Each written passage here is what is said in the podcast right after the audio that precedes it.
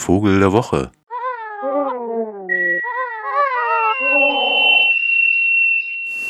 Tja, liebe Gemeinde, so ganz kann ich mich auf der Terrasse meiner heimatlichen Wohnung in Halle sitzend und dem irgendwie frühherbstlichen Wetter frönt, was ich sehr begrüße natürlich, noch nicht ganz von dem eisigen Trip nach Iceland lösen. Denn da gab es für mich eine kleine ornithologische Sensation am Rande des sowieso sehr vogellastigen Reisens über dieses ansonsten doch sehr spröde Land. Denn als ich so auf eine Fähre wartete, um auf ein kleines Eiland, die Westmanor Islands, um genau zu sein, östlich von Reykjavik an der Küste wartete, habe ich natürlich äh, statt einen dicken Hamburger zu essen, was da das einzig Mögliche gewesen wäre, um sich die Zeit zu vertreiben, mich hinaus auf die Hafenbefestigungsanlagen begeben, weil die ragten am weitesten ins Meer und habe dort mein Fernglas aufgebaut und so ein bisschen aufs Meer geguckt. Denn das Schöne an Island ist ja, dass es da weit und breit erstmal kein Land gibt. Das heißt, man ist tatsächlich mitten im irgendwie Nordatlantik. Und das heißt für einen Vogelfreund, man hat die seltene Möglichkeit, mal so Seevögel zu sehen. Also Vögel, die normalerweise ihr Leben einfach auf dem offenen Meer zu bringen.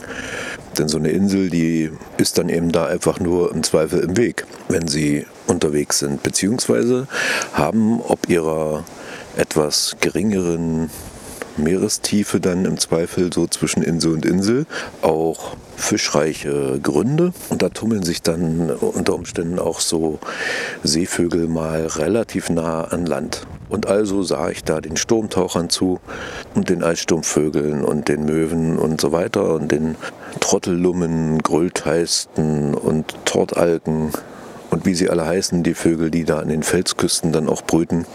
Und dann tauchte ein Vogel auf, den ich nicht sofort einordnen kann. Jetzt will ich nicht sagen, dass äh, das ein Zeichen dafür ist, dass das in jedem Fall eine ganz besondere Art sein muss, weil so viele Vögel kenne ich auch wieder nicht. Äh, zumal wenn es um diese Seevögel, ich wohne ja in Halle, sieht man jetzt nicht so viele Seevögel. Aber der sah special aus. War relativ groß für eine Möwe und hatte vor allen Dingen einen ganz eigentümlichen Kopf, starken Schnabel, der dunkel wirkte so aus der Entfernung und aber irgendwie oberhalb so orange-gelb leuchtete und dicken weißen Kopf und einen weißen Körper und schwarze Flügel, zumindest oberhalb. Ja, das ist jetzt nichts Besonderes, werden Sie sagen. So sehen die doch alle aus, diese Seemöwen. Das war nun mal keine Möwe, sondern nach 30 Sekunden war mir klar, ich sehe einen Albatros. Wow, einen Albatros. Albatrosse sind die Vögel, die Sie schon mal gesehen haben, die also an Land höchst unbeholfen sind. Also Startschwierigkeiten haben, aber vor allen Dingen Landungsschwierigkeiten haben. Beim Start müssen sie ewig Anlauf nehmen, damit sie endlich hochkommen. Und wenn sie landen, dann kann es schon mal sein, dass sie das überhaupt nicht in den Griff bekommen und erstmal ein paar Mal umeinander kugeln, bevor sie so richtig zur Ruhe kommen.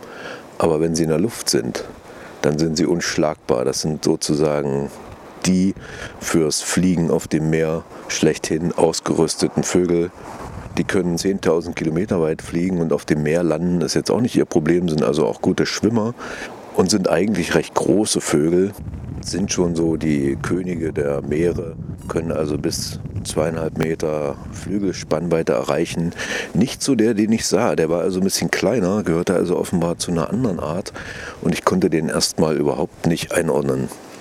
Wusste also gar nicht, was es ist. Es gibt so zwei Albatrosse, die im Atlantik, im Nordatlantik immer mal auftauchen. Das ist der Wanderalbatross und der Schwarzbraun-Albatross. Beide, wie alle anderen Albatrosse auch, kommen aber aus der südlichen Hemisphäre, wohnen also völlig woanders, weiß ich, auf den Magellaninseln oder irgendwo im südatlantischen Raum und verirren sich eigentlich recht selten nach Norden.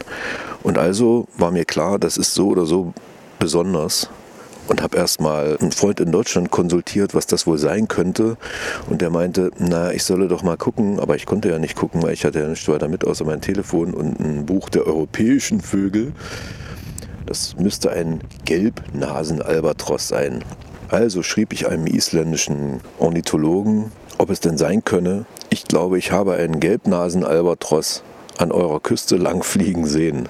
Woraufhin er mir einen Artikel in der Reykjaviker Zeitung zurückschickte, dass genau zehn Tage vorher ein Tourist bei Accident einen solchen Vogel fotografiert hat. Als er nämlich einen Buckelwal fotografieren wollte, tauchte davor ein Vogel auf, der dann bei späterer Betrachtung sich als genau ein solcher Gelbnasen-Albatros herausstellt. Und ich war natürlich völlig aus Mäuschen, denn es handelt sich um den allerersten dieser Art, der jemals in Island aufgetaucht ist. Jetzt weiß ich nicht genau, wie das in Europa ist, aber in jedem Falle ist das eine sehr seltene Nummer. Und dank des rein weißen Kopfes stellte sich raus, dass es also ein jüngerer Vogel war, der offenbar irgendwie nach neueren Jagdgründen oder sonst was äh, gesucht hat.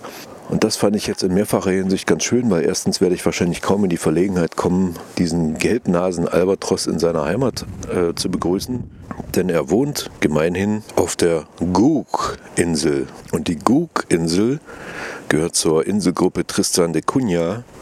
Und das ist also tatsächlich im Südatlantik gehört zum britischen Überseegebiet St. Helena, Ascension und Tristan de Cunha, dessen Hauptort Jamestown Sie vielleicht schon mal gehört haben, gehört zum Weltnaturerbe der UNESCO und liegt etwa knappe 3000 Kilometer von Kapstadt, Südafrika und gut 3000 Kilometer vom südamerikanischen Festland entfernt. Ja, soweit zu den Fakten. Daher kam dieser seltsame Vogel, der im Übrigen dafür verantwortlich scheint, sagen die Biologen, dass eine seltene, ja, so Strauchbaumart, nämlich Phylica arborea, zwischen der Amsterdam-Insel und der Goch-Insel verbreitet ist, die gute 7000 Kilometer voneinander entfernt sind. Denn er transportiert die Samen dieses Strauchbaumes. Die kommen nur auf diesen beiden Inseln vor, Amsterdam-Insel und Guch-Insel. Und dafür ist er zuständig. Dafür ist er gut in dieser Welt. Aber für mich war er vor allen Dingen gut für eine Überraschung, denn Albatrosse im Nordatlantik oder überhaupt, so für mich, schon eher ein seltenes Moment. Und warum ist das jetzt der Vogel der Woche? Dieser Gelbnasen-Albatros, den keine Sau kennt, weil er das beste Beispiel dafür ist, warum es überhaupt sowas gibt wie hier diesen Vogel der Woche. Weil Vögel einfach immer für eine Überraschung gut sind. Da steht nichts fest. Und wenn äh, zehnmal die Amsel der Wegbegleiter ihres morgendlichen Arbeitsweges ist, kann gut sein, dass im Strauch daneben eine sibirische Waldammer oder ein nordischer Unglücksheer sitzt. Und das ist doch so ein schönes Unsicherheitsmoment in dieser Welt, was grandioser einem ja gar nicht über den Weg laufen könnte oder fliegen könnte in diesem Falle als der Langstreckenflieger Gelbnasen Albatros der in dem Falle dann auch sowas wie 7.000, 8.000 Kilometer zurückgelegt hat, um die raue Insel Island zu erleben und mir vors Fernlas zu fliegen. Ich hoffe sehr, dass es ihm gut geht. Immerhin hat er ja schon zwei Wochen vor Island zugebracht, also scheint es ihm da zu gefallen. Jetzt fehlt ihm natürlich äh, zu all dem, was Neuansiedlung heißt, in jedem Falle ein zweiter Gelbschnabel Albatros. Das wäre dann der Zweitnachweis für Island, wenn es da noch einen zweiten gäbe. Vielleicht habe ich ja auch den zweiten gesehen. Und es waren insgesamt einfach ein Pärchen, die sich in herzzerreißender bzw. herzverschmelzender Liebe in den Norden aufgemacht haben. Und ich weiß nicht, vielleicht ist es da unten genauso kalt wie da oben. Und die fühlen sich heimisch auf irgendeiner dieser Inseln und gründen ein kleines Amsterdam-Guch-Insel-Exil bei Island. Das würde mich freuen. Eine Albatros-Ansiedlung im Norden des Atlantiks. Und wenn das einmal Schule macht, dass es da oben auch Fische gibt, vielleicht sogar noch mehr. Und die Isländer ja sowieso als sehr freundliche Menschen und äh, Vogelinteressierte sie dann alle willkommen heißen. Super Sache. Aber vermutlich war es nur so ein erstmal Auskundschaften und er wendet Europa wieder schnell den Rücken und kehrt zurück in die Einsamkeit der Guchinsel, von der ich bis dato überhaupt nichts gehört hatte. Ich wusste gar nicht, dass die gibt. Schon gar nicht diese Pflanze, die der zwischen Amsterdam-Insel und Guchinsel hin und her trägt. Aber in jedem Falle ein äh, zur Reise über die Ozeane animierender Vogel. Und diesem Wunsch will ich doch folgen und melde mich in der nächsten Woche aus Übersee.